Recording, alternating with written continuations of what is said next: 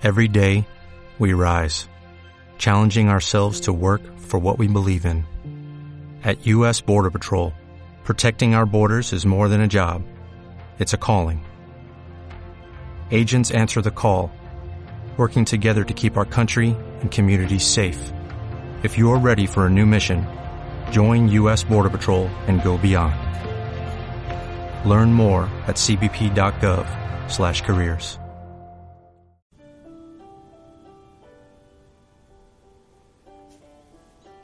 Hola a todos.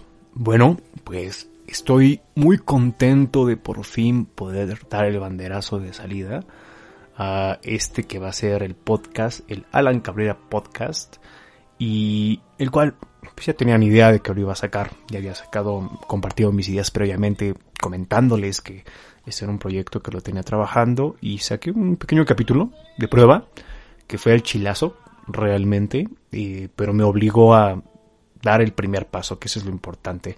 Y pues ya los demás se, iban a dar consecuentemente y, sí, justamente fue así. Y bueno, pues, ¿qué onda? y considero prudente abordar temáticas que nos ayuden a nosotros para poder construirnos como personas. Eh, cosas que nos ayuden a tener puntos de vista distintos y que de alguna manera me quiero compartir aquellas cosas que, que, me han transformado y que considero valiosas para que pues todos los que están aquí escuchando las puedan tener, ¿no? Que las, o las pueden considerar a lo mejor para nutrir su propio eh, punto de vista, para poder cambiarlo o inclusive para poder fortalecer el suyo, ¿no? No vengo a crear una religión, no vengo a, a convencer a nadie, simplemente a compartir ideas y en esa, en esa misma temática, pues obviamente les tengo que hablar de lo que me mueve, de, las cosas que vivo, que me apasionan, de, las cosas que me han desmadrado, de las ideas que me han transformado y pues porque eso es precisamente lo que tengo que aportar desde mi pequeño mundo, desde mi punto de vista. Es lo que yo les puedo dar a ustedes que les va a funcionar, ¿no? Y, lo que sí, lo cierto, es que me mantengo constantemente aprendiendo, eh, haciendo cosas. Entonces, pues a esa par y considero que lo que van a aparecer en estos podcasts pues igualmente va a ir evolucionando. Entonces pues bueno se empieza con este. Y este y bueno en realidad pues agradezco que estén escuchando. Eh, probablemente haya muchos hay muchos híjole muchos lugares donde los pude haber conocido porque realmente dentro de estos años en los que he vivido pues he intentado favorablemente moverme en distintos círculos porque así de esa manera yo puedo conocer otros puntos de vista, puedo conocer inquietudes muy distintas y formas de vivir, de, divertirse, de ver la vida que de mantenerme en el mismo círculo, pues no podría tener, ¿no? Entonces, probablemente, afortunadamente, los, los pude haber conocido en la escuela, en ingeniería, los pude haber conocido en el tecnológico, los pude haber conocido en la montaña, los pude haber conocido en la peda, los pude haber conocido bailando o me están conociendo por acá, ¿no? Nunca se sabe. este, y bueno, me considero una persona agradable. Entonces, este, pues eso me ha ayudado a poder entrar por estos lugarcillos, ¿no? Y, y, bien, bueno, ya, mucha presentación, que, que realmente no tenía pensado hablar al respecto de eso, por lo menos ahorita. Lo que quiero hablarles ahorita, fíjense que es un tema bien importante, pero desgraciadamente no es agenda. No es agenda para poder verlo plasmado en redes sociales, en noticiarios, en periódicos, en notas. No es un tema que se aborda porque, o sea, ciertamente hablar sobre masculinidad y sobre hombres, pues no es algo popular. A los hombres no les interesa saber sobre masculinidades y probablemente a quienes más les interesa son algunas mujeres que están interesadas en, las cuestiones de equidad, en las cuestiones feministas. Y por supuesto que hay vatos, ¿no? Hay compas que, están informados al respecto, pero somos minoría. Y es un tema que todos tenemos que, que conocer, ¿no? Y, y bueno, este, la, un poquito las ideas que, que quiero mover, por lo menos ahorita, es acerca de la capacidad, la educación que se nos da a nosotros como hombres para poder entendernos, eh, como un hombre, como el modelo de masculinidad que, que, hay, el vigente, el que se tiene que respetar y, y, pues en ocasiones pensamos que es el único, ¿no? Porque no nos enseñan más y carecemos de esos patrones de masculinidad que nos van a ayudar a, a poder definirnos y entendernos dentro del mundo, ¿no?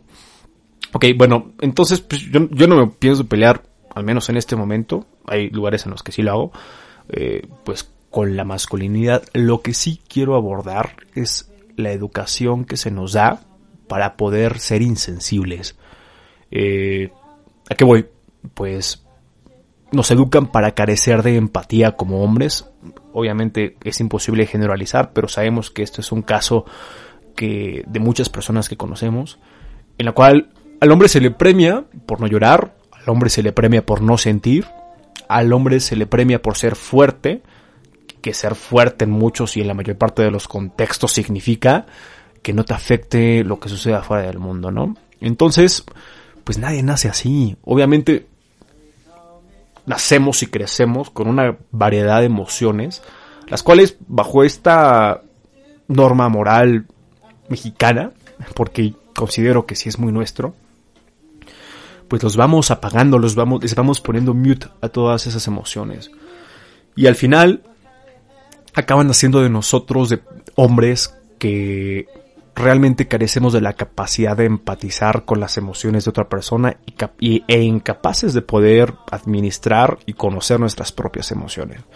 Y, muy curiosamente la justificación de todo esto es para poder ser más dueño de tú mismo porque un hombre se controla, un hombre está bajo el control de la, controla la situación y sabe qué hacer y apoya a los demás. Y, o sea, y muy probablemente cuando haya cosas que no te toquen el, la fibra, pues vas a poder manejar este papel perfectamente, pero sabemos que hay momentos en que no podemos controlar las circunstancias y hay algo y alguien hace un comentario o alguien dice una palabra o, hace referencia a alguna situación que, nos toca y, pues el acabose, ¿no? Totalmente. Todo el control bajo el que nosotros pensábamos que estábamos, pues se va. Y, y bueno, eh, primero quisiera abordar la temática de el por qué es útil, porque totalmente le está sirviendo a alguien que nosotros como hombres, y probablemente también comienza esto también eh, en mujeres, eh, aunque no es tan predominante como nosotros, hay una, un concepto que maneja una socióloga argentina, argentina, Rita Segato, que se llama la pedagogía de la crueldad. Entonces a nosotros como hombres se nos enseña a normalizar la crueldad dentro de nuestra vida a tenerla normal. Nosotros jugamos videojuegos, crecí jugando Halo, por ejemplo, y pues entendemos que matas monitos y es como si fuera cualquier cosa. O sea, dejas de empatizar y darle esa, esa calidad de vida a una persona, a un animal. Y entonces, la función obvia de todo esto es que nos empezamos a, en esta pedagogía de la crueldad, en lugar de vernos como personas, nos, nos empezamos a ver como cosas que nos sirven para. Y eso es un problema enorme porque afecta la forma en la que nosotros nos relacionamos como personas. Y no se diga de pareja, ¿no? Porque ya ves a una pareja como un utensilio, como una herramienta, como un medio para un fin, cuando en realidad es una vida con, con la cual si quieres congeniar, pues tienes que entenderla en principio, ¿no? Entonces esta pedagogía de la, de la crueldad bajo la que nosotros crecemos como hombres nos hace incapaces de poder estar en los zapatos de otra persona y de verla como persona. Y únicamente nos importamos nosotros.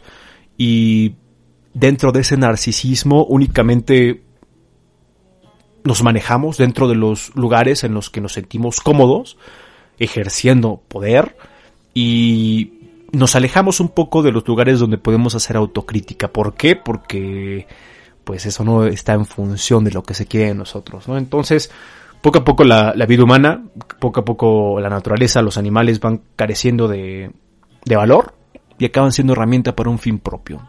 Y ese, pues, es obviamente en interés del orden capitalista, del sistema capitalista, ¿no? Entonces, crear hombres así realmente es funcional. Aunque, evidentemente, el relacionarnos como personas crea demasiados problemas. Bueno, ese es el primer punto, ¿no? Del que quiero abordar y pues no sé, ustedes podrán darse cuenta de este tipo de cosas, ¿no? Que muchas veces pues, no nos costaría hacer cosas por defendernos, ¿no? Herir a alguien por defendernos, eh, porque pues ya no, le quitamos, deshumanizamos muchas de las cosas que, que hacemos. Y bueno, y a la par de, este proceso de, crecer bajo una pedagogía de la crueldad, como ya he mencionado ahorita, en la pequeña introducción que di, pues, pues también nos sucede que tenemos esa incapacidad de poder gestionar nuestras propias emociones. Y está muy canijo, o sea, la verdad es que yo lo considero el tema de la masculinidad. Probablemente hay muchos otros, pero para mí es como que si se resuelve esto, se resuelven bastantes puntos de la agenda que nos benefician tanto a hombres como mujeres, como a todos. O sea, como sociedad, pudiendo manejar esto es, es, un cambio muy evidente que podría haber. Bueno, entonces los hombres tenemos esta norma de no poder expresar nuestras emociones y las sentimos, evidentemente. Al igual que una mujer, igual que cualquier persona, un hombre tiene sentimientos, los cuales pues evidentemente no los puedes platicar con, con un compa, ¿no? Con cualquier compa, porque pues ya te están tachando de homosexual por, por, por compartir tus emociones, por sentir. No se diga el hecho de tener eh, una afinidad artística para tu profesión, ¿no? Eh, yo, por ejemplo, eh, siendo bailarín, pues simplemente con el hecho de decir bailarín, me dicen, oye, ¿ya eres gay? Y, yo les, les, comentaba, o sea, soy gay por, por bailar. Y este, y como que ya como que les entraba el, se, se ponían a dudar y se daban cuenta que estaban haciendo un prejuicio torpe, ¿no? Pero hasta antes de eso, pues lo habían considerado, y en general, a cualquier hombre que, que, que tiene una mm, adecuación de manejo de sentimientos, expresión artística, pues lo ven como un gay. O sea, eso es la, la realidad. Y y pues precisamente para evadir ese, esa vista, esa, esa apariencia ante la sociedad, pues lo que hacemos es no hablarlo con otros hombres. Y probablemente tenemos mucha más facilidad de poder tener una comunicación con una tía, con una prima, con una amiga, con, una, con la madre, pero no con los amigos. Y yo en ese punto les puedo comentar que me siento afortunado porque mi baseline de compas pues son eh, compitas pues, ya deconstruidos. que le han pensado y afortunadamente pues me puedo abrir con ellos sin problema, pero sé que me encuentro en una posición privilegiada en la que casi cualquier persona no, tiene acceso, ¿no? A ese tipo de relaciones sociales. Entonces, es una cadenita. Empezamos creciendo nosotros como niños, que negamos y bloqueamos nuestras emociones y crecemos manteniendo ciertamente el control de las situaciones eh, bloqueándolas, evidentemente, ¿no? Afectando nuestra capacidad de empatizar y demás cosas, ¿no? Y después llega el punto en que tenemos que vivir esas emociones exponenciadas. Eh, si no aprendemos de pequeños a lidiar con el dolor, por ejemplo, eh, si bloqueamos el sentimiento de, por ejemplo, la muerte de un ser querido, del amor, de la ternura, eh, llega el momento en la adolescencia, adultez, que llega un momento en que nos rebasa. O sea, nos rebasa porque no, podemos no sentir. Hay una parte del cerebro únicamente enfocada en sentimientos y emociones. No podemos bloquear esa parte del cerebro. Y la idea es que en el momento en el que nosotros tenemos esa incapacidad de poder entender y gestionar nuestra emoción, el primer sentimiento que viene es el enojo, que cae en la violencia, porque no entendemos qué está pasando, porque nos enoja no poder controlar la situación, porque nos enoja no poder entender el sentimiento que nos está tomando y que nos está controlando. Y lo cual no hubiera sucedido, pues, si hubiéramos tenido una adecuada educación emocional cuando éramos niños, ¿no? Si hubiéramos aprendido a lidiar con esa emoción en, en tonalidades mucho más leves, y en el momento de llegar a ella, ya la íbamos a conocer, ya íbamos a saber cómo son nuestras reacciones ante esa emoción y, definitivamente podríamos tener una reacción mucho más adecuada, mucho más... Eh, sí, la palabra es, buena, la palabra es adecuada para esa situación. Y definitivamente lo importante es no caer en la violencia. ¿Por qué? Porque pues, evidentemente esa violencia va o contra ti mismo, contra un animal o contra otra persona.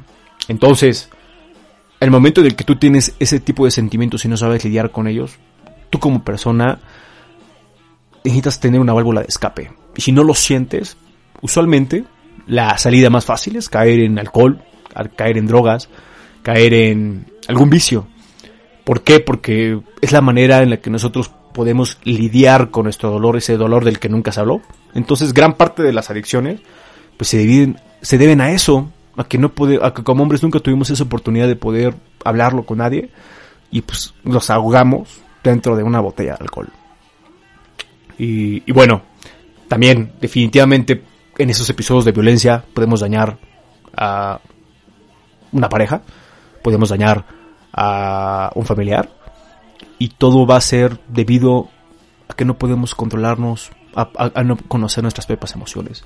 Entonces, bueno, mi idea va por ahí y definitivamente se le puede cortar mucho más, pero en realidad este es el, lo que yo quería hablar. Entonces, dentro de los núcleos de cada uno de ustedes, pongan atención a este tipo de acciones y de verdad intenten abrir la posibilidad a que el, los hombres podemos ser muchos mejores funcionalmente en sociedad si nos, si nos educan bien en cuanto a sentimientos, a poder manejarlos. Y esto no es algo que nos, que nos impone el papá o el abuelo. Muchas veces son las mismas madres las que nos enseñan a hacer así. Entonces, pues a nosotros, nuestro papel en esta generación es romper esa cadena. Romper esa cadena e intentar influir en la mayor cantidad de personas. Entonces, eh, bueno, si les parece que los puntos que yo manejo son adecuados, pues yo les pido de que en sus círculos ustedes hagan ese cambio. Porque debimos hacer un efecto en cadena. Podemos afectar a alguien, que afecta a alguien, que afecta a alguien, y definitivamente, si le ayudamos a alguien a poder controlar y conocer eso de, sí mismo en una etapa temprana, sería muy válido decir que le cambiamos la vida. Entonces, pues bueno, esa es una responsabilidad que, que definitivamente no todos van a querer tomar. Es más fácil ver, es más fácil apartarse, pero si es algo que, que consideran que ustedes pueden cambiar y pueden mejorar su entorno con este tipo de, ideas, pues este, tómenlas y ejecútenlas en su vida. Y bueno, eh, miren, yo tenía la idea de hacerlo de 15 minutos, ya no me pasó un poco, pero bueno, entonces eh, ¿Cuál es la periodicidad del podcast? No hay. Cuando se me antoje, cuando tenga tiempo. Justamente ahorita estoy antes de entrar a trabajar. Entonces, pues probablemente lo suba mm, no tan tarda, no tan tardados, no tan este eh, distanciados, pero después ya se verá. Y cuando haya cosas que hablar es como se van a grabar. Entonces, este, pues ojalá les haya gustado. La verdad es que no estoy buscando un protagonismo, no estoy buscando eh, tener un reconocimiento social, simplemente es compartir es compartir porque compartiendo crecemos todos. Y así como yo escucho, y les pido que escuchen este podcast, pues yo escucho cinco seis podcasts, hay amigos que lo hacen y yo los escucho y de todos me nutro y espero poder nutrirlos en, ese, en esa misma cadena, ¿no? Entonces, pues espero que en estos días eh, este tipo de, de cosas las, las, puedan utilizar y, que les sirvan, ¿no? Para trabajar ideas dentro de ustedes mismos. Eh, Nos estamos viendo y de nuevo, gracias.